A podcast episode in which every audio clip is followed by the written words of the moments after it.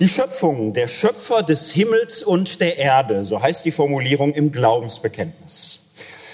Jetzt hat Worthaus ja eine lange Geschichte mit der Schöpfung. Es gibt viele Vorträge über Genesis 2, über Genesis 1. Es ist viel dazu gesagt, aus biblisch-exegetischer Sicht.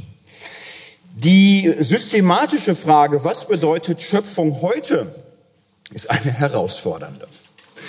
Auch keine so ganz einfache. Das, woran die meisten Menschen zunächst mal denken, wenn sie von außen das betrachten, ja, wie ist das denn mit Schöpfung und der Evolution? No. Da gab es auch schon viele Ausführungen in Worthausvorträgen. Und die moderne systematische Theologie, äh, was man da mitbekommt und mitlernt, ist äh, immer die eine These, auf keinen Fall hier einen Gegensatz konstruieren. Auf keinen Fall das Versuchen, hier die biblischen Schöpfungsaussagen gegen die Naturwissenschaft, gegen die Biologie. Da gibt's eine große Neigung, da gibt's genug Naturwissenschaften, die sagen, ihr müsst aber behaupten, dass ihr dagegen seid, sonst äh, können wir euch ja gar nicht widerlegen. Das macht aber so viel Spaß, euch im Grunde zu zeigen, dass ihr überholt seid. So, nicht? Da hat der moderne Theologe aber keine Lust drauf oder sagt, nein, nein, nein, das dürfen wir nicht in einen Topf werfen.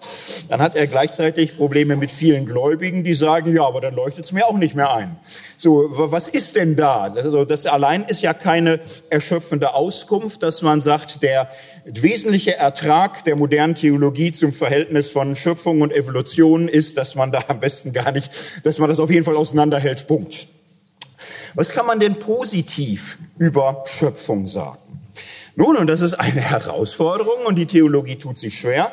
Da gibt es manche Theologen, die sagen, im Grunde müssen wir uns vollständig verabschieden von dem Versuch, äh, biblische Aussagen in irgendeiner Weise zu verzahnen mit äh, Kosmologie, mit Chronologie, mit Welt. Das ist etwas völlig anderes Glaube, Religion hat zu tun mit Sinnfragen, hat zu tun mit Selbstdeutung, meinetwegen mit Weltverständnis, mit Interpretation, wo es um Sinn geht und um Glück und um Vertrauen und Hoffnung und aber ganz raus aus dem, was andere Wissenschaften machen. Das ist einfach ähm, die Art und Weise, wie sich das wissenschaftliche Denken in der Moderne entwickelt hat. Für die Welt sind andere Wissenschaften zuständig. Punkt. Wir nicht nicht. Bei uns geht es um Beziehungen Mensch und Mensch, Gott und Mensch, äh, Sinnfrage und so weiter. Da gibt's andere Theologen, die sagen, ja, das ist aber ehrlich gesagt bisschen bitter, wenn uns zur Welt nichts mehr einfällt, ähm, macht das Glaube weltlos. Ist das nicht ein Problem des modernen Christentums, dass es so die Nische gesucht hat? Irgendwo sah man, das funktioniert nicht mehr, was man lange getan hat, und man hat's ja lange getan. In der alten Kirche hat man wie selbstverständlich Genesis 1 und 2 gelesen im Zusammenhang mit antiker Kosmologie. Man las dann daneben Platon, den Dialog Timaios man nahm das irgendwie schon so als Frage, wie ging das alles los und hat das diskutiert und darüber gearbeitet.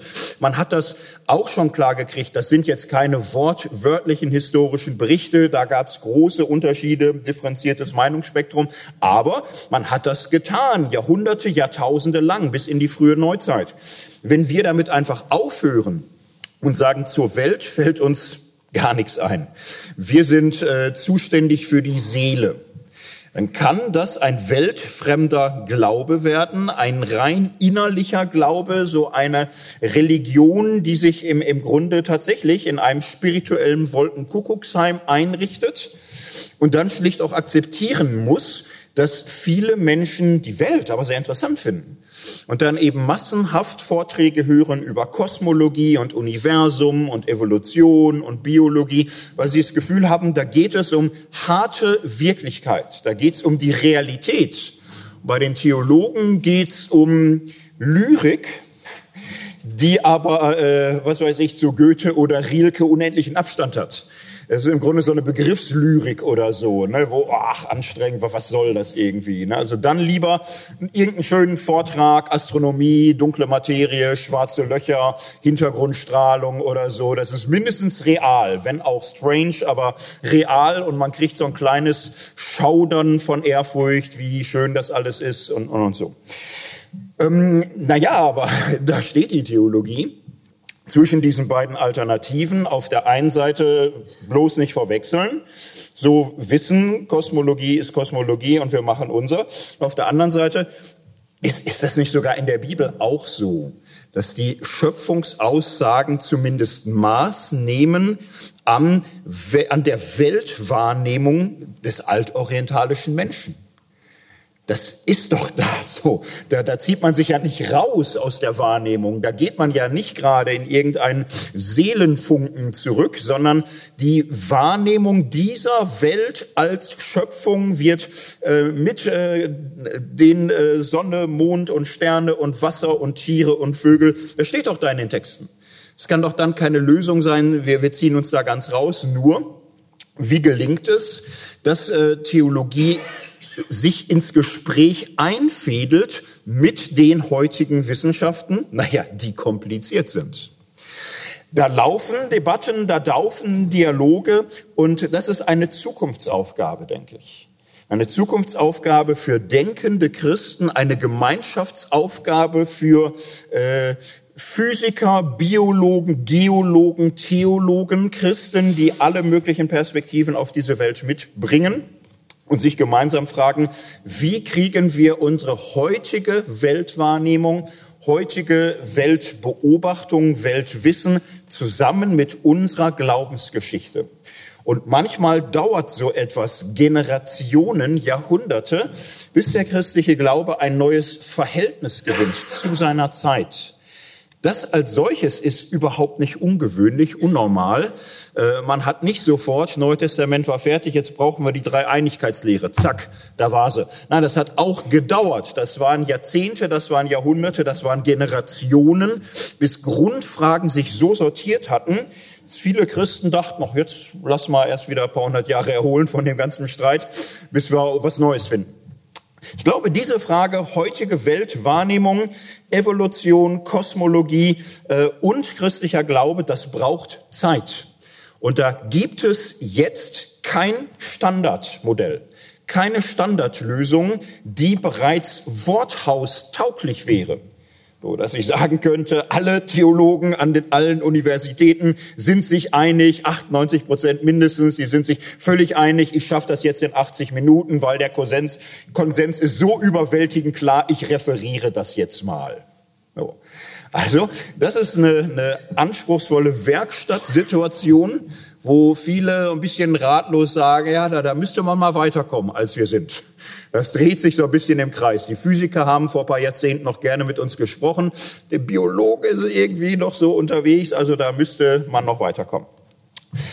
So, aber ich mache jetzt einen Vortrag, nicht? Und, und das ist jetzt nicht die irgendwie äh, Lösung, die die heutige Theologie hat. Nein, ich suche einen anderen Zugang, einen anderen Zugang zu Schöpfung, Schöpfungsglaube. Und ähm, das mag jetzt erstmal überraschend oder ungewöhnlich klingen.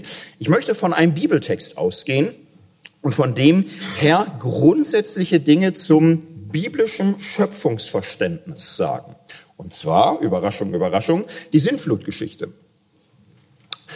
Das haben viele erstmal nicht auf dem Schirm, dass sie dann denken, ja Moment, Sintflut hat mit Schöpfung nichts zu tun.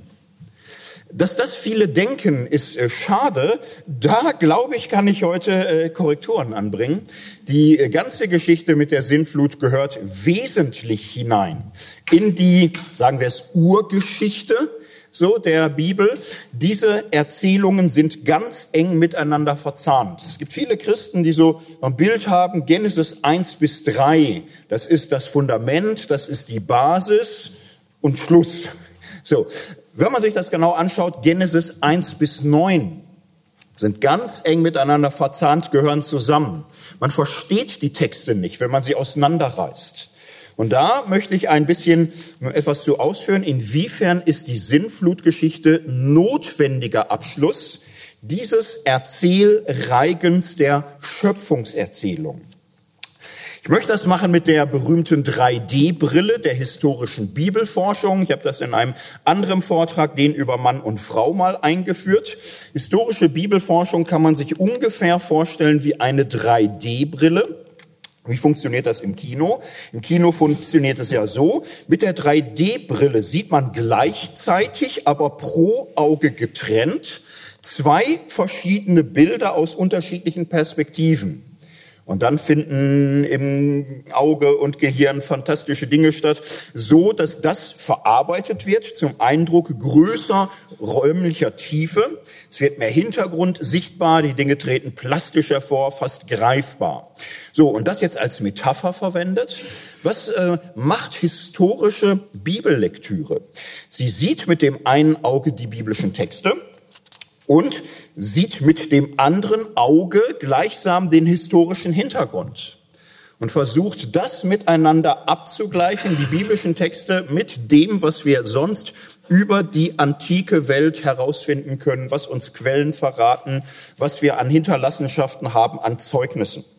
Es geht dabei nicht darum, äh, mit, äh, mittels dieser Brille in die Texte etwas hinein zu Geheimnissen, was nicht drin steht. Das ist manchmal so die Angst oder das Vorurteil. Äh, manche sagen das so, dass historische Bibelforscher äh, heimlich in den Bibeltext irgendwelche Ostereier verstecken und dann so tun, als würden sie die finden. So, ne? Und würden aus den Texten Dinge rausholen, die da gar nicht drin sind. Betrug, Betrug. Wir müssen beim Wort bleiben. Das ist äh, eine schwere Täuschung. Wenn wir die Texte in ihrer Zeit sehen, sehen wir sie ganz schlicht in ihrem Kommunikationszusammenhang. Wir können die Schreiber und Erstleser und Hörer uns so präsent machen, wie sie damals ihre Denk- und Verstehensvoraussetzungen hatten. Das ist natürlich immer ein unendlicher Prozess der Annäherung. Manchmal haben wir viel Quellen und da kann man erstaunlich viel rausholen. Manchmal ist das ganz schön mühsam. Es gibt biblische Bücher, da ist es extrem schwer, auch nur ungefähr das Jahrhundert zu sagen oder ungefähr zu sagen, wo das geschrieben wird. Wer wissen wir ja in der Regel sowieso fast nie vor dem Neuen Testament. Da kann man mal sagen Paulus, aber das ist die große Ausnahme, dass wir über einen Autoren irgendwas wissen so, also das ist schwer, aber im Laufe der Zeit äh, ist dann doch viel möglich geworden, äh, wie das mit dieser 3B-Brille funktioniert und der Text selbst und seinen historischen Hintergrund. Das möchte ich mit der Sintflutgeschichte nun auch tun und dabei werden wir in zwei Abschnitten vorgehen. Der erste Abschnitt. Ist das denn passiert? War das so? Ja, da gibt's einen Worthausvortrag zu. Ne? Ich denke, den werden die meisten hier kennen. Wenn man den Text halbwegs äh, liest mit der offenen Frage, ist das so gemeint? Also ist hier ein historischer Bericht, der das so versucht zu beschreiben mit allen Herausforderungen, die sich da gestellt haben. Dann kann man vom Text her, wenn man das so ein bisschen zu Ende denkt, auf die Idee kommen, nicht wirklich. So, nicht? Da stellen sich unzählige Schwierigkeiten ein, dass man denkt, na, das ist kein historischer äh, Bericht. Äh, das funktioniert hier nicht so. Nehmen wir Lukas Evangelium, wo hier einer sagt, ich habe mich da informiert, ich habe Leute gefragt, ich hatte Quellen, ich habe mich da irgendwie drum bemüht. Nicht? Und bei Lukas Evangelium wissen wir ungefähr wann, wir wissen ungefähr wo, wir wissen, dass er Quellen verwendet hat. Wir können teilweise sagen, welche Quellen er verwendet hat. Das Markus Evangelium zum Beispiel Beispiel. Wir wissen sogar, wie der Typ heißt, der der Erstleser war. Bei der Sintflut nichts. So, kein Datum, kein Verfasser, kein Adressat, keine Quellen. Es wird einfach erzählt. Jetzt gibt's Christen, die das aber unbefriedigend finden und sagen, nein, das ist doch, äh, wird doch erzählt und das ist doch anscheinend in, in späterer Zeit, also das hat man doch lange für historisch genommen. In der Christentumsgeschichte ist es doch so, das haben die Jahrhunderte und Jahrtausende lang, haben die alle wirklich gedacht, dass es passiert. Das hört doch erst auf in der frühen Neuzeit, dass da die Ersten sagen, vielleicht ist es nicht passiert und so. Und im, im Grunde so im 18., 19. Jahrhundert wird das die Mehrheit Mehrheitsmeinung, dass auf einmal der Zeitgeist sagt, das dürft ihr nicht mehr historisch nehmen, dann lassen das alle, die modern sein wollen. Aber in der Christentumsgeschichte hat man das doch so genommen. Man hielt die doch für real. Ist das alles jetzt so eine moderne Verschwörung? denke, es tut schon äh, Not, sich auch einfach mal äh, klar zu machen, was da dem alles entgegensteht, äh, das so aufzufassen. Und das ist nicht die Evolutionslehre, So, es gibt manchmal Christen, die so das Gefühl haben, unser Feind, das ist irgendwie die Evolutionslehre. Das ist so die atheistische Weltanschauung. Das äh, ist so entstanden. Und dann sagen sie zweitens, die Evolutionslehre ist aber eine Hypothese, ist gar nicht bewiesen. So, das sind äh, viele Dinge, ist da einfach ein Glaube, dass das so funktioniert und das ist total unwahrscheinlich. Das ist eigentlich auch nur ein Glaube, wie unser christlicher Glaube auch einer ist. Und die Evolutionslehre lässt so viele Fragen offen, die sie gar nicht beantworten kann. Also das steht mindestens auf schwachen Füßen. Darum muss das kein Christ, äh, wir verbindlich und so, da sind wir raus. Die Sintflut hat mit der Evolutionslehre gar nichts zu tun. So, hier ist, äh, wenn man die Bezugswissenschaft sucht, die Geologie, also das, was in der Schule noch Erdkunde heißt. So, das ist das, wo man äh, mal hinschauen muss. So, und ähm, jetzt könnte man den ganzen Vortrag darüber gestalten, wie viel Altersbestimmungsmethoden und Messmethoden hier einer äh, traditionellen, altkirchlichen, mittelalterlichen Lesart der ähm, Sintflutgeschichte entgegensteht. Ich nenne nur zwei oder drei. Es ist in den letzten Jahren immer weiter fortgeschritten, dass man mit Hilfe von Baumfunden und der Zählung, der Abzählung von Altersringen mehr und mehr in die Vergangenheit sich zurückfragen kann. Hohenheim bei Stuttgart, Universität Hohenheim, hat etwa ein Jahresringkalender, wo man äh, Baumbefunde, Baumüberlieferungen, die Altersringe zählen und zählen kann. Und wenn man viele Bäume nimmt, dann kann man da einen regelrechten Kalender mit erzeugen, ein Vergangenheitskalender, der ungeheuer aussagekräftig ist. Man kann dann etwa in den Baumaltersringen äh, sehen, aha, hier war, ähm, was weiß ich, ein, eine Kältephase. Das ist hier alles enger und kleiner. Dann gab es eine üppige Phase der Vegetation. Hier Vulkanausbruch. So, hier gab es eine richtige äh, klimatische Veränderung. Man sieht das da. Und dann kamen viele gute Jahre. Und wo ich zuletzt kontrolliert habe, war dieses Projekt so, dass sie für 14.500 Jahre im Mittelalter eine lückenlose äh, Dokumentation vorlegen könnten. So, 14.500 Jahre, da sind Klimaschwankungen, äh, Erdbeben und Vulkanausbrüche drin, keine Sinnflut. So, das ist Dendrochronologie, wo man über Altersbestimmung mit Bäumen das macht. Das ist Mitteleuropa, ist weltweit laufen ähnliche Projekte. Andere Modelle äh, heißen zum Beispiel Warfenchronologie und hier werden Sedimente, Ablagerungen in Seen oder Mooren ausgezählt. Und da kann man in Seen etwa zählen, immer jedes Jahr Frühling und Herbst, Frühling und Herbst und kann so eins, zwei, drei die ganzen Jahre quasi durchzählen. In der Eifel, Meerfelder Maar, gibt's hier zum Beispiel eine Chronologie, wo man 23.000 Jahre zählen kann. So, und da ist äh, eine Sintflut nicht drin, nicht vorgesehen. Das würde schon mit solchen Jahresringen was machen. So, ganze Erde, alles mit Wasser, alles tot, alles neu. Man kann die 23.000 Jahre runterzählen. Es gibt weltweit so Projekte. Es gibt Seen, da kann man über 100.000 Jahre runterzählen. In Japan. Da kann man auch Klimaveränderungen sehen. Da kann man Eiszeiten, Epochen, Einschnitte sehen. Keine Sintflut.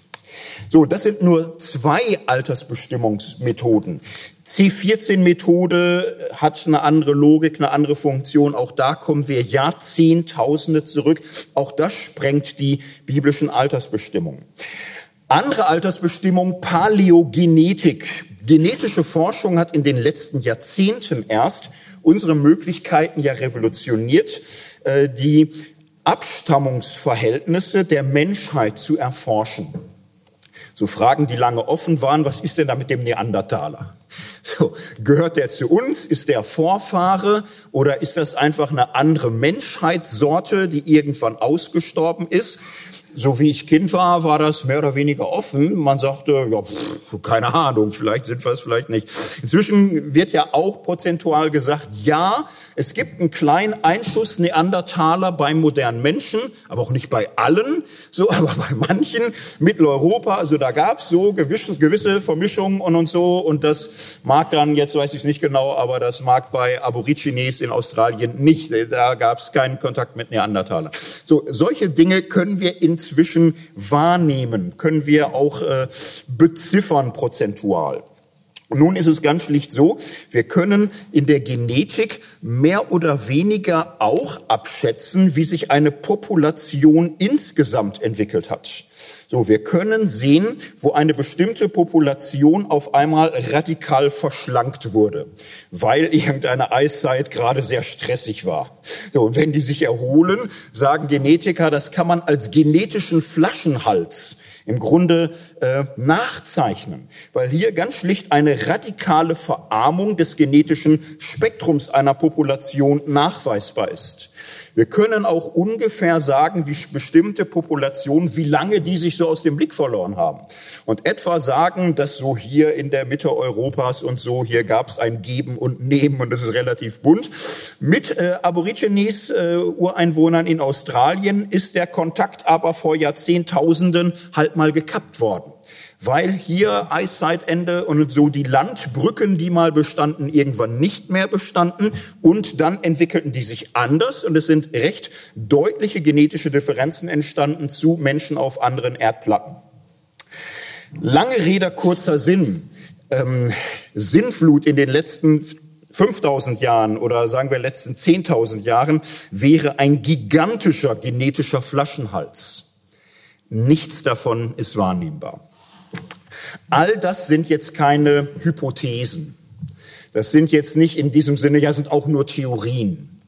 So, all das sind Befunde aus unterschiedlichen Wissenschaften und man könnte jetzt lange so weitermachen, ähm, die neue Fragen aufwerfen, das ist völlig klar, aber die ganz schlicht die Annahme definitiv widerlegen dass es in den letzten fünf bis zehntausend Jahren eine vollständige Auslöschung der Menschheit runter auf acht gegeben hat.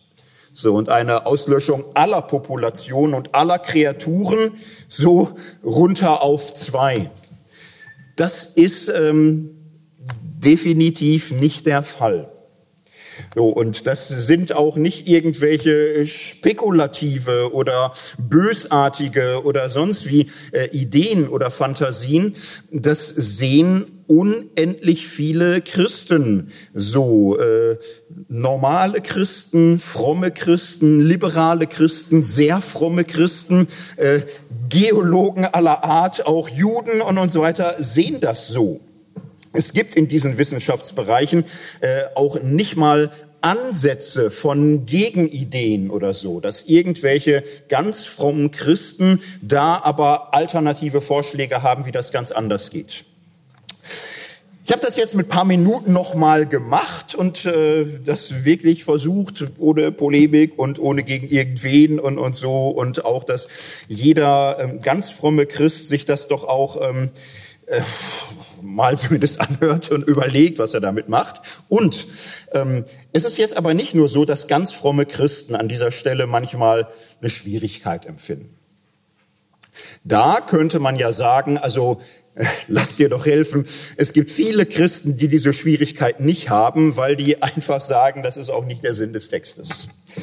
Es gibt halt auch viele säkulare Menschen, wissenschaftlich gebildete Menschen, die das so sehen, die doch gar keine Fragen haben, die sich wundern, dass da überhaupt noch äh, irgendwie Gegenwehr oder Unwillen entsteht, die dann aber auch sagen, ja, so ist es halt. Äh, und das heißt, wenn ich wissen will, was der Mensch ist und, und wie sich der Mensch entwickelt und wie das so alles geworden ist, ist die Religion halt aus dem Rennen. Das interessiert keinen mehr. So, diejenigen, die uns heute noch interessieren, das sind wirklich Forscher an der Front, Forscher, die es mit der Realität zu tun haben und nicht mit religiösen Fantasien. Diese religiösen Fantasien hat man jahrtausendlang oder so für real gehalten. Das ist es nicht. So, und äh, darum macht euer Ding. Singt Halleluja oder so, pflegt Kultur und unterstützt das Sozialwesen.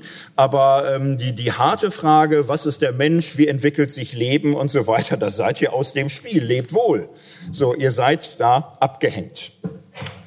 Das hat natürlich etwas zu tun mit ähm, Weltbewusstsein und Wahrheitsbewusstsein, dass es sowohl manche Christen aber auch viele säkulare Menschen gibt, die schlicht sagen, mich interessieren Tatsachen. Mich interessieren Fakten, Fakten, Fakten. So, wenn ich mich für Lyrik interessieren würde, würde ich nicht nur das Goethehaus besuchen, sondern auch die Gedichte lesen. Ist jetzt aber nicht so dringend, ehrlich gesagt. Und äh, Fakten, Fakten, Fakten, das, das ist, was mich interessiert, das ist real. Und ähm, das ist im Grunde die größere Herausforderung, finde ich. So ist das so, dass man im Grunde sagen kann, die biblischen Texte sind als Stoff interessant, als Stoff schön, vielleicht so, aber sie sind eigentlich kein Beitrag mehr zum heutigen Weltwissen. Was das Licht ist, da finde ich super spannend, was Physiker dazu sagen. So, und wenn Theologe was übers Licht sagt, ja, also, aber es ist, äh, der Physiker halt ist dafür zuständig. So, was habe ich zu tun mit der, der Lichtvorstellung altorientalischer Menschen? Ich bin ja keiner. So, dann lasse ich das doch ähm, auf sich beruhen. An der Stelle muss man, glaube ich, grundsätzlich nochmal fragen, was sind religiöse Texte. Worum geht es da? Sind das verzweifelte Versuche gewesen der Welterklärung? Haben die einfach mit unzureichenden Mitteln versucht, sich einen Reim darauf zu machen, was die Welt im Innersten zusammenhält und äh, damit aber etwas getan, was heute woanders geschieht? Der Staffelstab ist weitergegeben, ihr seid left behind, ihr seid raus. Es geht in den biblischen Texten um etwas anderes. Es ist sicher so, dass damals das Weltbewusstsein der Antike mit verarbeitet wurde, aber es ging letztlich um andere Fragen. Es ging um die Stellung des Menschen im Kosmos. Es ging um die großen Fragen, wo komme ich her und wo gehe ich hin?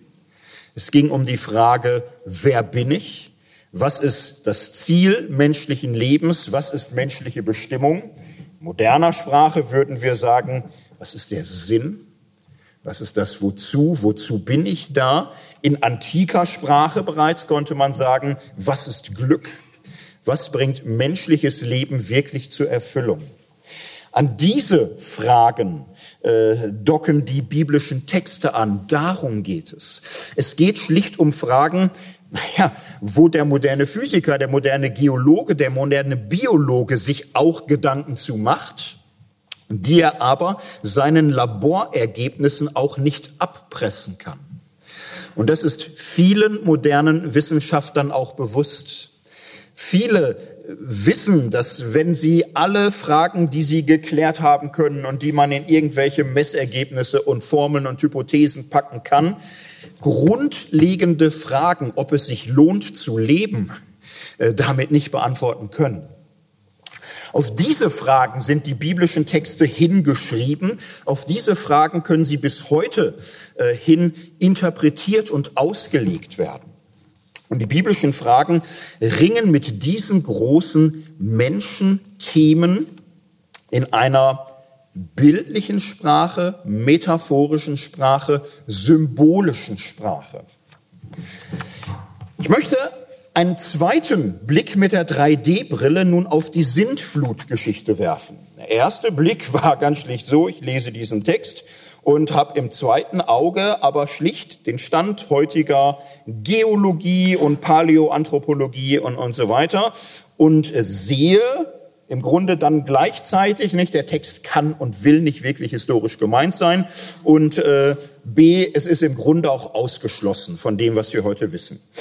Sehen wir weiterhin, dann macht man die Entdeckung durch historische Forschung, die Texte über die Sintflut haben im alten Orient erstaunliche Parallelen. Und das ist etwas, was man im Grunde im 19. Jahrhundert erst so richtig wahrgenommen hat.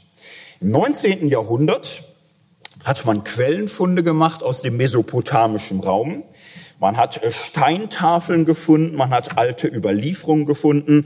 Vielleicht hat der eine oder andere mal von Gilgamesch-Epos gehört oder Atram Chassis, war eine große Urgeschichte aus dem alten Babylon, noch Vorgänger sumerische Geschichten, also vor den Babyloniern, vor den Assyrern, äh, sumerische Geschichten und schlicht entdeckt, da ist die Rede, hoppla, von einer Flut, einer großen Flut, die große Teile der Welt betrifft. Da ist die Rede von einem Mann, der ein Schiff baut. So, und, und der da auf einmal anfängt, noch Tiere und, so mitzubringen. So, mit der Zeit hat man das mehr und mehr entdeckt. Die ersten, die das im 19. Jahrhundert gefunden haben, waren völlig von den Socken, die waren geflasht. Das war denen nicht bewusst, dass es nicht nur den biblischen Text gibt, sondern andere.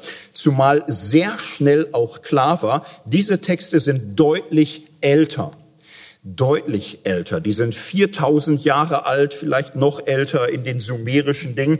Also selbst wenn man noch so konservativ versuchen würde, die Bibel zu lesen, dass man sagt, das ist so aus der Zeit Mose, was man fast ausschließen kann, so selbst dann wären diese babylonischen Texte noch älter. Es gab dann so eine erste Phase, wo manche gesagt haben, jetzt ist die Bibel nicht nur nicht wahr, das ist nicht mal originell. Das stimmt nicht nur nicht, sondern ist sogar noch eine Fälschung. So, und dann gab es so einen Bibel-Babel-Streit, wo manche sagten, die Bibel alles aus Babylon. Pan-Babylonismus und, und da waren viele geschockt und so und dann lasen die aber Quellen vor, alte Texte und, und so und alles fragten sich, oh weh und so. Einfach nur mal, um die Parallelen deutlich zu machen. In diesen orientalischen Erzählungen steht am Anfang ein göttlicher Beschluss, die ganze Menschheit muss sterben. So, dann da auch parallel, ein Mensch mit seiner Familie wird erwählt, diese Katastrophe zu überleben. Dann wird berichtet, er kriegt den Auftrag, ein Schiff zu bauen, in dem er sich rettet, so Tiere rein, und er soll das mit Pech auch versiegeln. So, dann wird das Kommen der Flut geschildert, das Gehen. Es wird sogar das Detail beschrieben, dass er dann so Vögel hat und, und schickt die los, der Vogel kommt zurück, nee, ist noch nicht vorbei. Er schickt wieder einen los, Vogel kommt und zurück und so, bis sie einen Landeplatz finden. Schließlich landen sie auf einen Berg, so und das erste, was sie machen, äh, den Göttern opfern. So, das ist alles parallel, so dass das in diesen babylonischen Geschichten früher erzählt wird und der ganze Grundriss der Geschichte vorhanden ist. 3D-Brille, wir nehmen das wahr. So, der biblische Text erzählt einen Geschichte, eine Erzählung, die bekannt ist in der babylonischen Welt. Sie ist alt, sie ist verbreitet, sie ist an unterschiedlichen Stellen gefunden worden. Die biblischen Erzähler dieser Geschichte können hier nicht auf Originalität machen. Nicht? Wenn sie einigermaßen gebildete Hörer haben, wissen die Bescheid. Die kennen die, die Geschichte, die kennen den Ablauf. Darum sind die Details verblüffend ähnlich. Und dann gibt's bemerkenswerte Unterschiede. Und da wird's richtig interessant, wenn man mit der 3D-Brille sich darauf dann erstmal einstellt, aha, es gibt altorientalische, nennen wir es mal, Mythen, Erzählungen. Es hängt für uns jetzt nicht so viel dran, wie wir es am Ende taufen. Es gibt diese Erzählung und die biblische. Das heißt, wir müssen die biblische verstehen in dieser Erzähltradition und müssen uns fragen, was haben damals die Erstautoren, die Ersterzähler besonders gefunden? Was sind die Abweichungen von der bekannten Geschichte, die im ganzen alten Orient rumging? So, und da wird historische Bibelwissenschaft richtig spannend, denn das sind ja die Punkte, wo jetzt die großen äh, Besonderheiten, die besonderen Akzente drin stecken. In diesem Sinne möchte ich darauf nun besonderen Wert legen, was ist neu, was ist anders, was ist speziell in der biblischen Sintflutgeschichte. Ich werde dabei vier Dinge nennen. Das Erste, was besonders ist, hat ganz schlicht mit Gott und dem Verhältnis zu seiner Schöpfung zu tun. In den altorientalischen Erzählungen ist es immer so, dass ein Götterpantheon vorausgesetzt wird. Da gibt's halt viele Götter. So, und die sind für verschiedene Dinge zuständig, da hat jeder so seinen Job. Und äh, da ist es so, bei Atram Rassis besonders eindeutig, die Götter, haben die Menschen geschaffen, dass die auf der Erde arbeiten, dass die da irgendwie, dass alles nicht so dreckig aussieht, nicht so viel Tohu Wabohu, sondern irgendeiner muss da mal für Ordnung sorgen, so, ne? Und dafür waren die Menschen gut. Und dann wird erzählt, dass die Götter da sind, so in ihrer Welt, wollen Siesta halten und die Menschen sind laut. Sie machen Krach, sie schreien, sie nerven, sie gehen den Göttern auf die Nerven. So, es, es wird gejammert und so. Oh, da waren Fehler, die irgendwie dazu holen, aber keine Ruhe mehr, die toben und lärmen darum. So sehr, bis irgendwann Beschluss ist, die müssen weg. Das war eine doofe Idee einfach. Also oh, immer dieser ganze. So, das ist äh, die Ausgangsbeobachtung. Die Menschen stören, nerven, sie sind irgendwie nicht im, im Takt, nicht so wie gehofft, nicht wie gewollt. Weg, Schluss mit dem. Dann gibt's eine Gottheit, die überlegt aber schon einen Schritt weiter und äh, merkt, nee, das ist aber keine gute Idee, die jetzt alle einfach wegzumachen. Ich äh, mach da mal was, ich schnapp mir da ein, der heißt Utnapishtim zum Beispiel in einer Erzählung und so, den hole ich mir an der Seite heimlich und sag hier Utnapishtim, psch, äh, große Probleme kommen auf euch zu, äh, aber du hast es gut ich bin dein Patron, sagen wir mal, und ähm, bau ein Schiff. Lass nichts merken, äh, muss heimlich vonstatten gehen, darf jetzt hier keine große Welle, keine große Unruhe und, und so, das ist äh, top secret. Bau ein Schiff, nimm deine Familie, bisschen Viehzeugs und so. Und äh, wart ab, ich habe eine Idee. So, und dann läuft das. Und die Götter ziehen das durch, große Flut, alle tot. So, jetzt ist Ruhe. Das ist erstmal schön für die Götter. Es ist Ruhe. So. Und es ist immer noch ruhig. Und äh, die Erde wird wieder mehr und mehr Tohu Wabohu. Das ist nicht so schön. Götter gucken sich das an und sagen, ja, pff, bisschen weh jetzt da wieder irgendwie hin und was machen und so. Das ist auch boah, nicht so. Ne? Und dann schlägt die Stunde des Patrons, der sagt, ihr lieben Götter, äh, klar, die waren laut, die waren nervig, ist ja klar. Ich, habe hab mich auch geärgert über die und so. Aber jetzt sind sie alle weg und ähm, vielleicht war es auch übereilt. So, wir haben ein Problem beseitigt, aber jetzt haben wir da wieder Unordnung und, und sonst wie. Die Götter nicken und sagen, ja, vielleicht waren wir übereilt. Man weiß das nicht, ne? kann das nicht so vorher so. Und dann sagt er, wisst ihr was, ich habe ähm, heimlich, ähm, ich habe da einen rausgenommen aus der ganzen Vernichtungskiste, den hätte ich quasi noch in petto. Mal, ist eine Idee, dass wir sagen, wir starten das ganze Projekt neu. Und die wissen ja, äh, unsere, wir haben Nerven, also unsere Geduld hat Grenzen. Wenn wir denen einfach klar machen, ihr habt eine zweite Chance und jetzt einfach ein bisschen mehr hier und Respekt und äh, Opfern und so.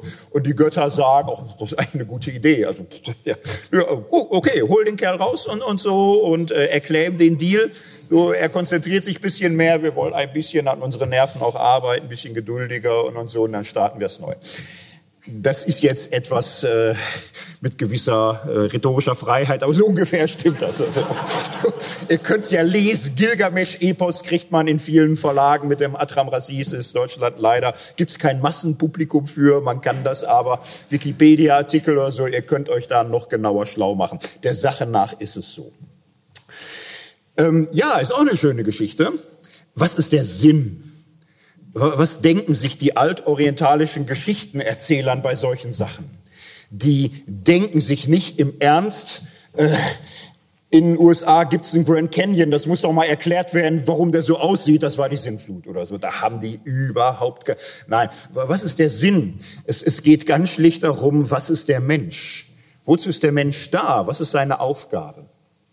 So, das ist die Frage. So, und äh, es wird in dieser Geschichte erzählt, wozu ist der Mensch da? Der Mensch ist dazu da, dass er die Erde bebaut und bewahrt und durch Arbeit ist er für die Götter nützlich. Die menschliche Arbeit hat quasi eine kosmostatische Funktion, sagt man dann ganz vornehm. So, es ist wichtig für den Bestand der Erde. Und dabei sollte der Mensch also im Bewusstsein seiner Würde vorgehen. So, das, was er tut, hat Wert für diese Welt und sogar für die Götter, aber auch bisschen leise und bescheiden. Ne? Also jetzt hier nicht äh, großkotzig werden oder so, das äh, macht die Götter wütend und da machen sie keine Gefangenen und so. Aber so, so, eine, so ein mittleres Bewusstsein von Stolz und Demut. So, und das ist für die Erziehung natürlich auch gut. Ne? Also wenn man dann so im alten Babylon Kinder erzieht und, und, und so und, und dann irgendwie äh, sagt Klein Marduk, äh, äh, guck mal hier an dein Spielzeug, das liegt da rum, lauter Chaos, ich ärgere mich. Du kennst die Geschichte von unserem Stammvater und so. Also Chaos, räum auf.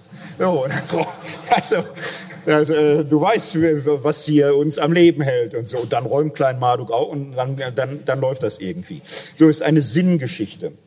Und diese Sinngeschichte, diese, äh, was ist unser Auftrag? Wozu sind wir da? Geschichte ist ähm, im Blick auf die Götter natürlich auch sehr entspannend im Kopf, weil es gibt die Großen, die sind groß, das, die äh, stellen sich aber nicht dahin und sagen, wir sind barmherzig, gnädig, gütig, voller Gnade und so.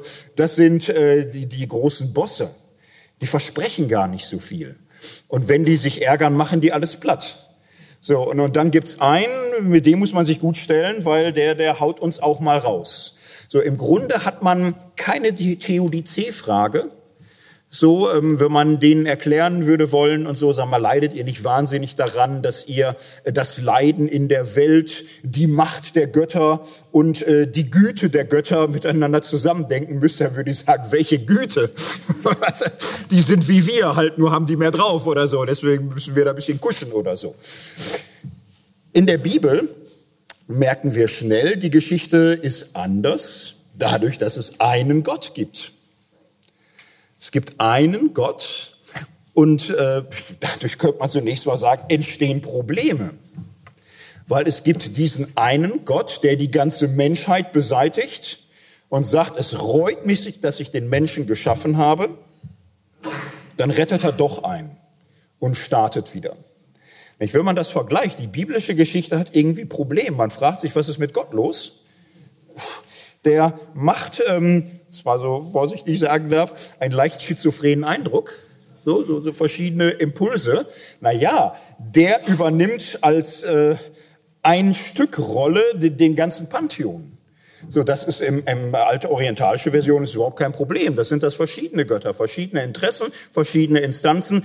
Äh, Israel hat es mit dem einen Gott zu tun. Das kann Kopfschmerzen machen. Und ähm, das ist im Grunde die Größe und die Herausforderung der biblischen Geschichte. Israel hat es mit Gott zu tun. So im Guten wie im Schweren, im Harten wie im Schönen. Es ist der eine Gott. Jetzt kann man sagen, für die Geschichte macht das Kopfschmerzen, es wirft ein Problem auf. Aber jetzt muss man natürlich zunächst mal auch den ungeheuren Gewinn wahrnehmen.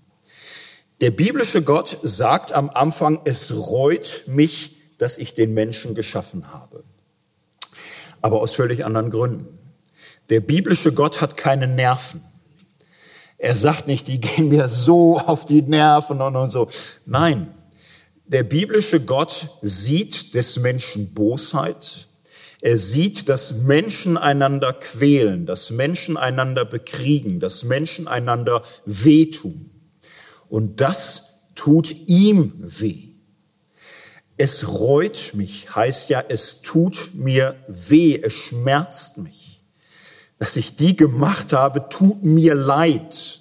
Es tut mir leid, dass ich sie gemacht habe. Es schmerzt mich.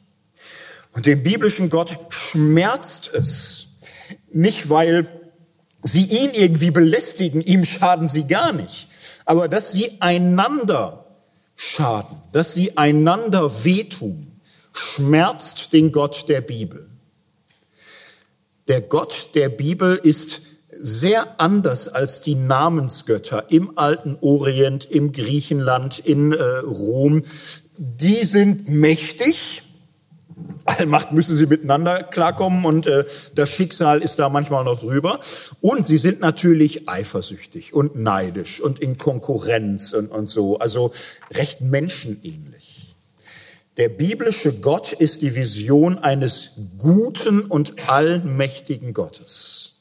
Es ist ein anderer Gott, größer, höher, gerechter, wahrhaftiger. Es ist ein Gott der Liebe, der Güte, des Erbarmens. So. Und äh, darum ist der ganze Anfang der Geschichte ein völlig anderer. Und jetzt nehmen wir diese erste Reue nochmal ganz ernst. Gott guckt auf die Welt und sagt, es reut mich, dass ich diese Welt überhaupt gemacht habe. Wir haben uns im Vortrag Die Macht ein wenig mit der Theodizee-Frage beschäftigt.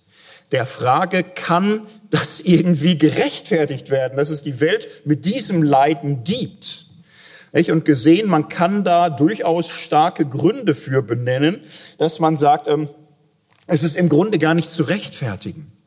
Was Menschen einander antun, kann man verstehen, irgendwie das Böse als Preis der Freiheit, aber das Unschuldige, dass Kinder Mittel zum Zweck werden, so, das ist eigentlich, wir, wir wissen nicht, wie man das rechtfertigen kann, dass Kinder in eine solche Rechnung eingespeist werden, dass man sagen kann, ja, aber Freiheit ist so etwas Tolles, das ist den Preis wert.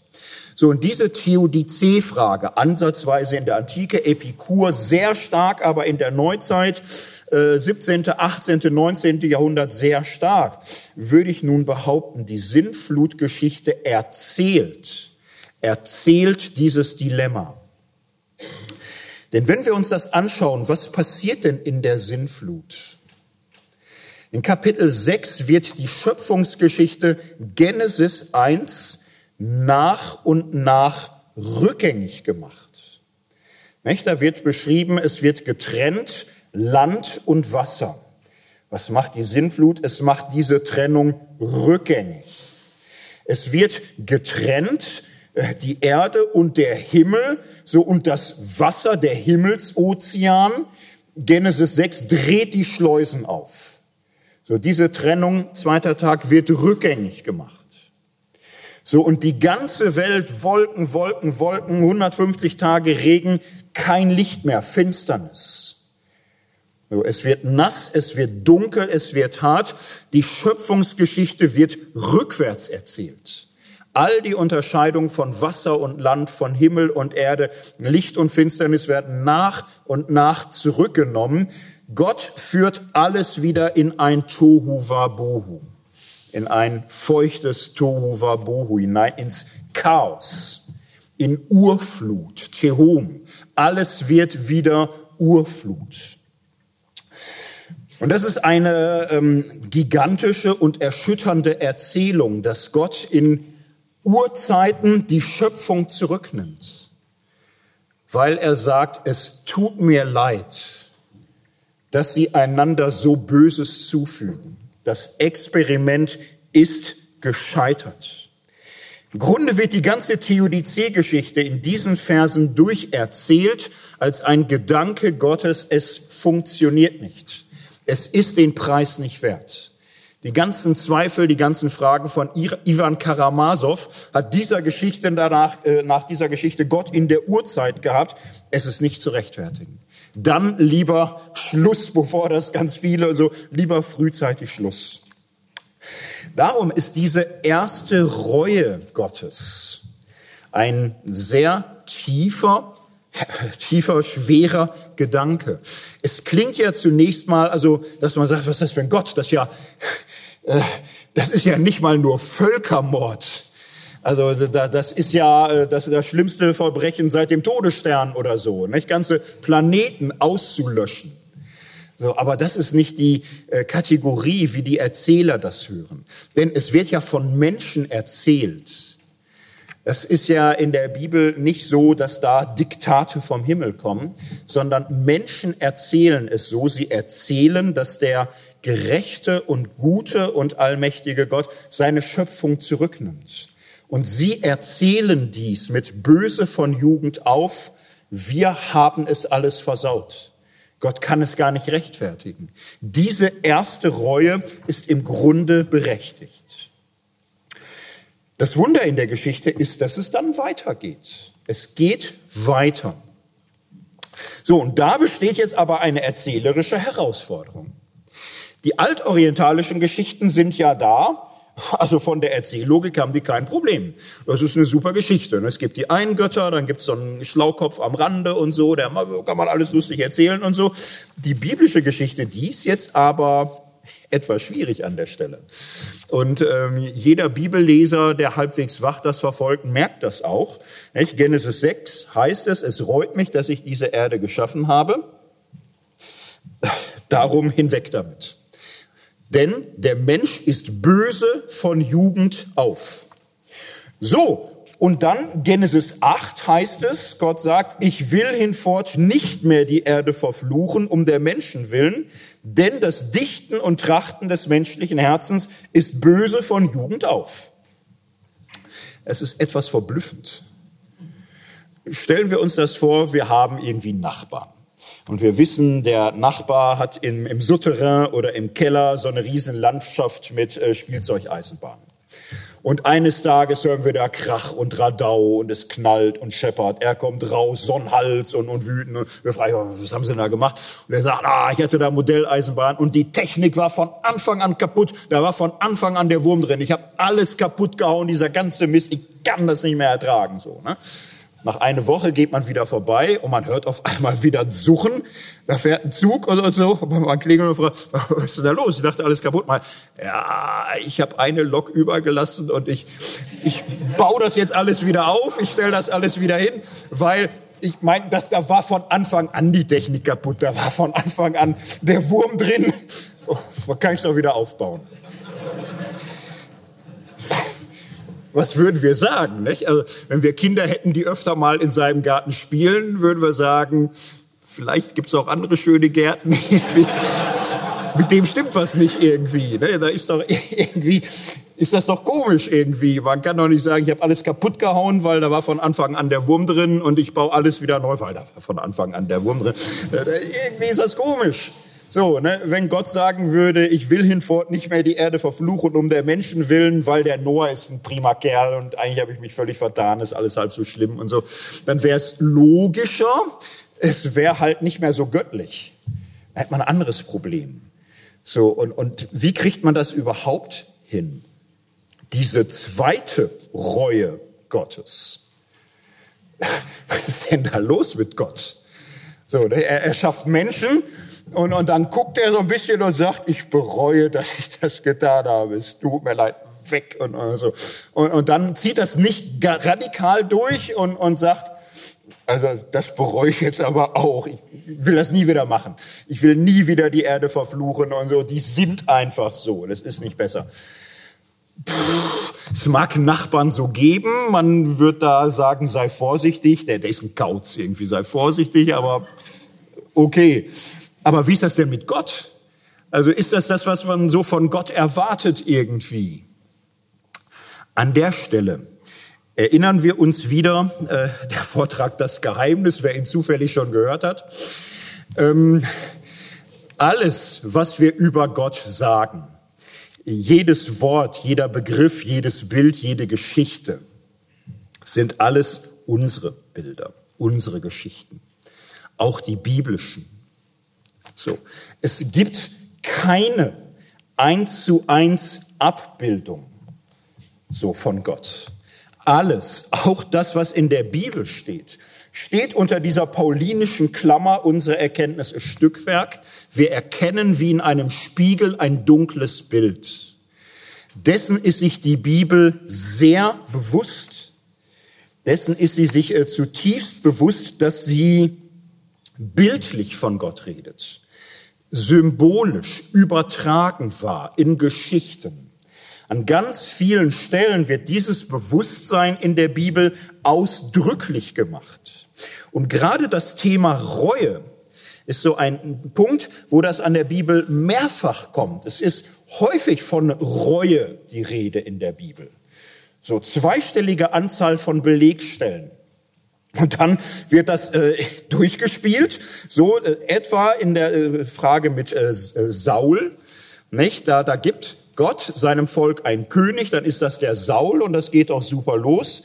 Zwei Kapitel später steht Gott davor und sagt, ich bereue das, es tut mir leid, ich bereue, dass ich Saul zum König gemacht habe. Ah, ich fange da nochmal neu an.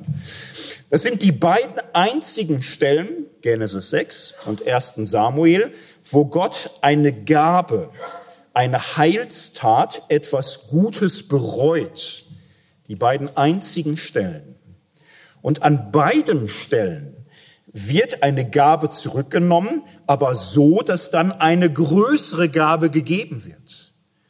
Nach der Sinnflut gibt Gott Regenbogen und Schwur und Bund und sagt, nie wieder werde ich das hier zerstören. Bei David, äh, Gott gibt ihm einen Bund und sagt, du sollst in Ewigkeit dein Haus Bestand für immer und ewig. Nur diese beiden einzigen Stellen. Und in diesem Zusammenhang wird das auch mit der Reue angesprochen. Da heißt es, auch lügt der nicht, der Israels Ruhm ist, und es gereut ihn nicht, denn er ist nicht ein Mensch, das ihn etwas gereuen könnte. 1. Samuel 15, 29. Wenige Verse steht davor, dass Gott sagt, es reut mich. Was ist da los? Also sind die Erzähler irgendwie schlechten Tag gehabt oder irgendwas geraucht, was nicht gut war oder sonst wie? Nein, nein, äh, jahrhundertelang abgeklopft, geprüft, die Texte und, und so. Äh, es ist eine harte, bewusste Spannung, dass da steht, äh, Gott bereut es und dass dann da steht, er ist aber kein Mensch, das ihn etwas gereuen könnte. So, ganz bewusst ist die Bibel immer wieder an der Grenze etwas über Gott sagen zu wollen, was sich in unsere Logik nicht fügt. Es, es geht nicht auf. So, und, und das ist im, im Grunde mit allem mehr oder weniger so. In der Frage der Reue ist es besonders hart. Im Grunde ist es das Wort, was hier genommen wird, weil es ist ja eine neue Setzung, ein neuer Anfang. Es, es entspricht ungefähr der Reue und Reue ist hier halt analog metaphorisch eine Erzählung, wie wir Menschen versuchen, Gott zu fassen. So, und dann Reue, zweimal so, dass eine Heilstat zurückgenommen wird, aber häufig so, dass Gott sich des Unheils gereuen lässt. Gott kündet Unheil an, nehmen wir die Jona-Geschichte, Ninive soll untergehen. So, und, und dann geht das da alles seinen Gang und, und so, und Gott lässt sich dieser Ankündigung gereuen. Er hat ja nicht Jona geschickt und gesagt, hier geh hin und sage, wenn die nicht umkehren, mache ich sie alle platt. So, sondern es ist ja im Grunde eine eins zu eins Ansage, geh nach Ninive und, und sag hier, Game over, vorbei.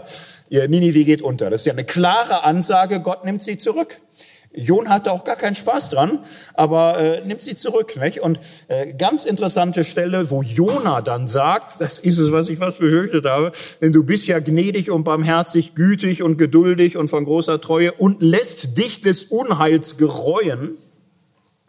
Es gibt mehrere Stellen, wo die Reue Gottes hineingenommen wird in die Gnadenformel, in das Wesen Gottes. Die Reue ist eine der wichtigsten und positivsten Eigenschaften Gottes. Es ist eine Heilseigenschaft, dass Gott sich dem Menschen trotzdem zuwendet. Dass Gott sich des verdienten Gerichts gereuen lässt. Die Reue Gottes ist im Grunde das Evangelium. Die Reue Gottes ist seine Treue trotzdem. Und äh, das ist die Pointe, die in der Sinnflutgeschichte erzählt wird. Das große Problem, das tiefe Bewusstsein, eigentlich ist die Existenz der Schöpfung gar nicht zu rechtfertigen, steht am Anfang. Und diesem Anfang entgegengestellt wird das trotzdem der Reue Gottes, dass Gott sagt trotzdem. Trotzdem mache ich mit euch weiter. Das ist der große Unterschied zu der altorientalischen Erzähllogik. Denn wenn wir uns äh, die anschauen, die funktioniert ja so, dass im Grunde der Mensch weiß, wir haben noch mal Glück gehabt. Das verdanken wir nicht der Güte der Götter. Ähm, sondern das verdanken wir ganz schlicht äh, dem, dass wir einfach diesen Zweck haben, hier Arbeit schaffe, schaffe und, und so. Also wir müssen unsere Existenz rechtfertigen dadurch, dass wir funktionieren und den Göttern keinen Grund geben, uns hier von der Tischplatte zu fegen. So, es hängt an uns. Und wir sind dankbar, dass wir die Chance haben und so. Man ist ja auch äh, dankbar für seine Arbeitsstelle und so. Und so. Aber das, das ist die Logik. Die biblische Sintflutgeschichte kommt zu einem völlig anderen Ergebnis. Der Mensch kann seine Existenz nicht rechtfertigen. Die große Verheißung am Ende, die Güte, die Treue Gottes steht unter der Überschrift, dass Gott sagt, es gibt gar keinen Grund. So, das, was erstmal widersprüchlich klingt, dass man denkt, was ist denn los mit dem? Er macht alle tot, weil sie böse von Jugend auf und dann will er sie alle immer am Leben lassen, weil sie böse von Jugend auf. Heißt, es gibt keinen Grund. Es, es gibt keinen Verdienst, es gibt keine Rechtfertigung, sondern es ist Gottes Güte. Es ist seine trotzdem Treue. Obwohl der Mensch sich nichts verdienen, nichts erarbeiten kann, ist Gott ihm treu und gnädig. Das ist die Pointe, auf die Luther in seinem kleinen Katechismus den christlichen Schöpfungsglauben bringt. Kleine Katechismus ist ja die, die schönste äh, Twitter-taugliche Dogmatik, die es so quasi gibt in wenigen Sätzen. Und, und wenn man das noch irgendwie auswendig kann, hat er schon so etwas, was man auch so durch die Jahrhunderte nehmen kann. Man ist etwa auch mit Luthers kleinem Katechismus eigentlich von Anfang an raus aus der Frage, sich irgendwann über Darwin ärgern zu müssen. Es beginnt bei Luther mit den Worten, ich glaube, dass mich Gott geschaffen hat samt allen Kreaturen. So, es geht nicht darum, ich glaube, dass Gott am Anfang die DNA geschaffen hat und, und dann irgendwie auch den Sprung zum Geist und dann irgendwann noch Adam und Eva und seitdem läuft's halt. So, nicht? Sondern Schöpfungsglaube ist ja, ich glaube, dass mich Gott geschaffen hat, auch wenn ich da theoretisch alles äh, weiß und über meine Eltern gar nicht so viel nachdenken möchte, aber ich weiß und es ist irgendwie und trotzdem hat Gott da seine Finger im Spiel, er hat mich geschaffen. Und dann erzählt Luther hier Kleider und Schuh, Essen und Trinken, Haus und Hof, Weib und Kind und, und so weiter. So, und dann am Ende geht's weiter. Das alles aus lauter väterlicher, göttlicher Güte und Barmherzigkeit ohne all mein Verdienst und Würdigkeit. Das ist ja Rechtfertigungssprache, das ist sola gratia, das ist Geschenk, das ist Güte und äh, das ist Luthers Schöpfungsglaube. Leben ist eine Gabe, Geschöpfsein ist ein Geschenk. Und das ist die Pointe der Sintflutgeschichte. Die Pointe ist nicht der komische, schwierige, unbegreifliche Gott, so, man kann es verstehen als lauter äh, Sinnstiftung, lauter Sinnaussagen für den Menschen. Dass wir leben, können wir uns nicht verdienen. Können wir nicht in irgendeiner Weise durch unser Funktionieren rechtfertigen, sondern es ist grundlos, es ist Geschenk, es ist Güte und wir nehmen unser Leben dankbar. So, das ist der zweite Punkt. Die erste Reue Gottes, die zweite Reue Gottes. Wie steht die Welt nun da? Ein dritter Punkt. Genesis 9 ist im, im Grunde so eine Art Schöpfung Reloaded Kapitel. Und das sehr auffällig. Und wenn man Genesis 1 gut im Kopf hat, merkt man es eigentlich ständig. Nur dass Genesis 9 leider viel weniger gelesen wird. Ich nehme mal ein paar Verse Genesis 9, da heißt es, Gott segnete Noah und seine Söhne und sprach zu ihnen, seid fruchtbar und mehret euch und bevölkert die Erde. So, und dann Furcht und Schrecken sei auf alle Tiere und alle Vögel und alles Lebendige, das sich regt, soll euch zur Nahrung dienen. Alles übergebe ich euch, die grünen Pflanzen. So, und dann heißt es, wenn euer Blut vergossen wird, fordere ich Rechenschaft, und zwar für das Blut eines jeden von euch. Für das Leben des Menschen fordere ich Rechenschaft von jedem seiner Brüder. Wer Menschenblut vergießt, dessen Blut wird durch Menschen vergossen, denn als Abbild Gottes hat er den Menschen gemacht. Darum seid fruchtbar und mehret euch, bevölkert euch die Erde. So, und wir merken, alle wichtigen Stichworte vom Ende von Genesis 1 tauchen wieder auf. Der Mensch ist Gottes Bild. Der Mensch ist Gottes Beauftragter. Der Mensch wird in diese Welt gesetzt, die Schöpfung zu bebauen und zu bewahren. Er bekommt Verantwortung für alles, was da ist. Und dann wird er gesegnet.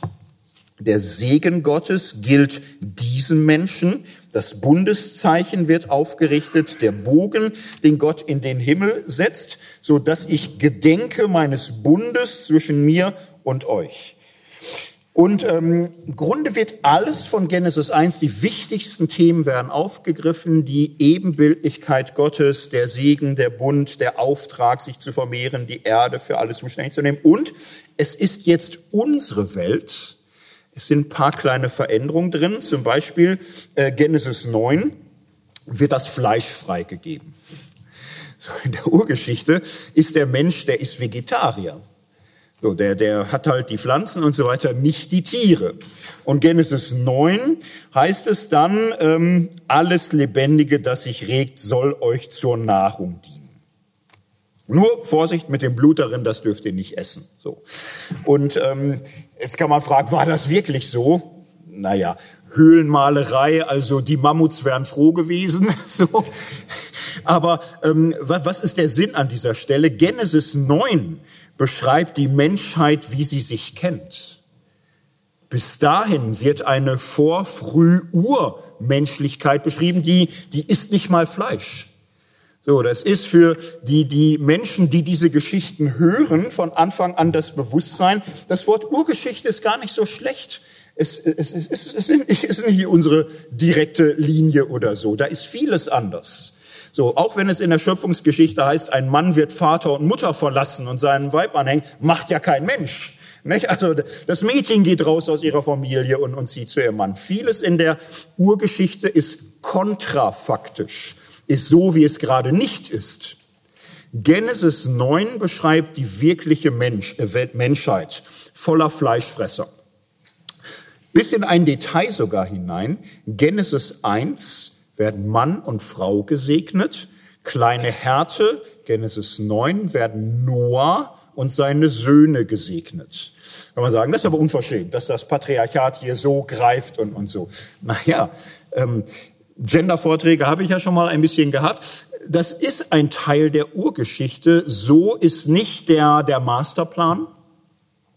Es ist eine Entwicklung der Menschheit jenseits von Eden, Ende Genesis 3, so der Mann soll ihr Herr sein. Genesis 9 beschreibt die wirkliche Welt. Patriarchalisch, Noah und seine Söhne werden gesegnet, die Frauen werden ignoriert. Man frisst Fleisch, so, und äh, man rechnet auch mit Verbrechen. Gibt eine Strafordnung. So, wer einen umbringt, soll sterben. So die wirkliche harte Welt. Alle tragen schon Kleidung. Genesis 9 ist die wirkliche Welt und diese wirkliche Welt wird aber gesegnet. Diese suboptimale Welt, diese maximal zweitbeste aller möglichen Welten wird hier gesegnet. Und ich glaube, das ist für das christliche Schöpfungsbewusstsein, Schöpfungsverständnis schon auch wichtig. Es gibt ähm, manchmal so ein verkürztes Bild, was heißt, manchmal ist es in der Kirchengeschichte sehr dominant geworden, dass man sagte, Genesis 1 bis 3 ist Fundament, ist Sockel und all das, was un unsere christliche Dogmatik ausmacht, funktioniert nur so, dass wir sagen, am Anfang perfekte, vollkommene Welt, unsterblich, äh, sündlos, ewig und, und so und dann wom, äh, Absturz, Fall, gefallene Menschheit.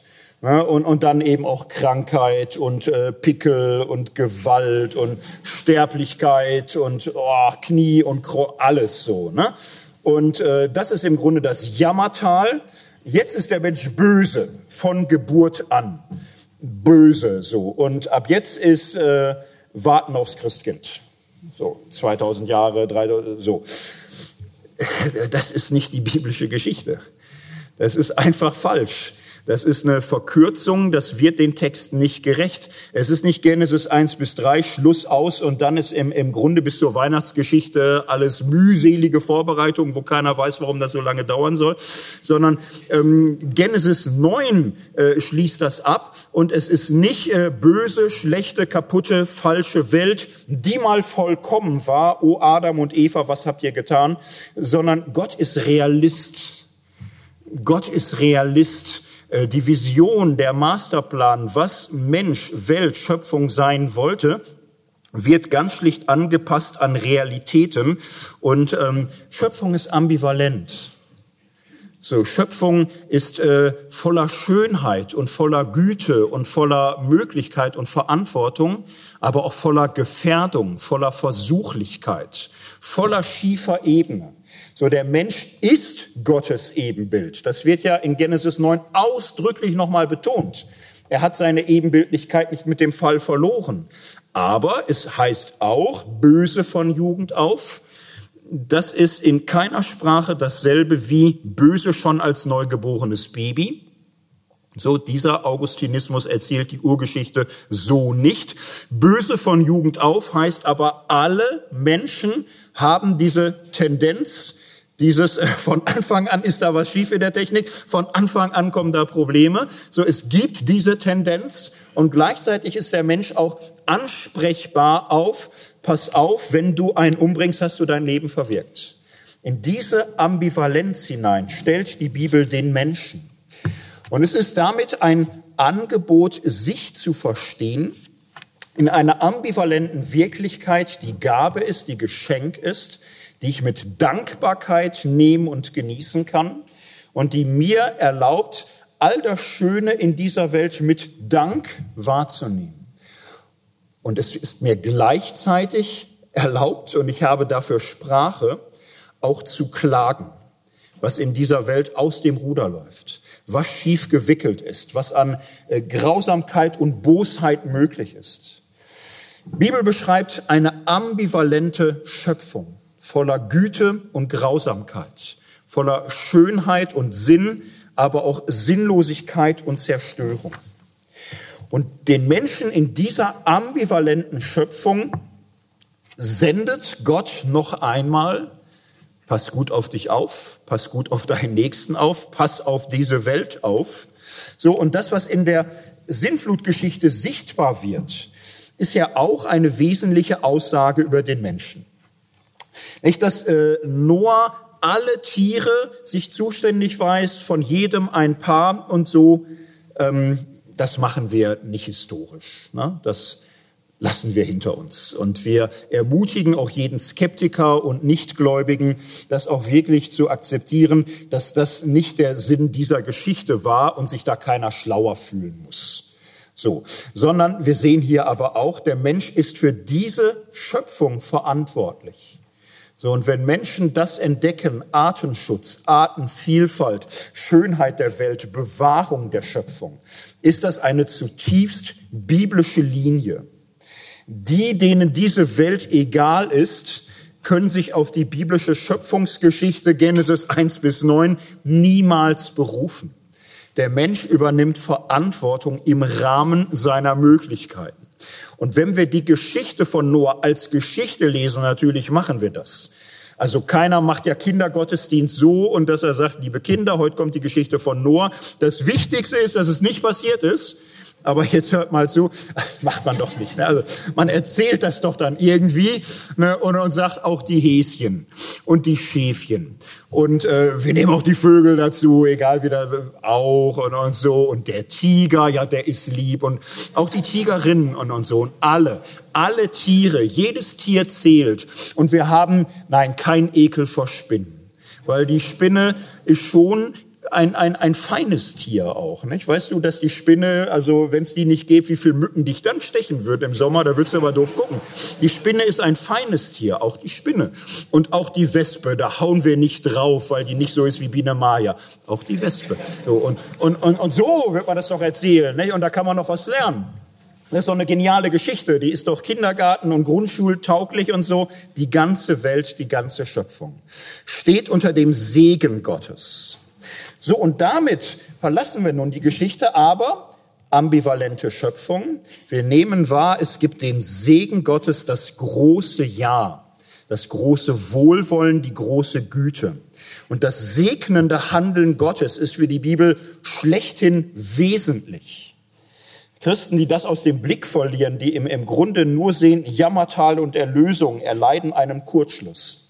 Aber die gesegnete Schöpfung, da ist der Wurm drin. Da ist von Anfang an was irgendwie nicht funktioniert. Von Anfang an läuft da was schief.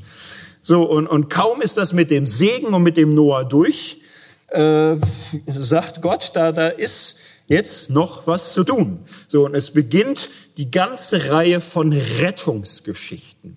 Das rettende Handeln Gottes. Der Mensch ist gesegnet, er ist Bild Gottes, aber er ist auch erlösungsbedürftig. Da ist der Wurm drin. Da, da kommt noch was. So, und das ist nun der Cliffhanger zu Worthaus 9, das, was da kommt. Weiter in einem Jahr oder irgendwann auf YouTube. Vielen Dank.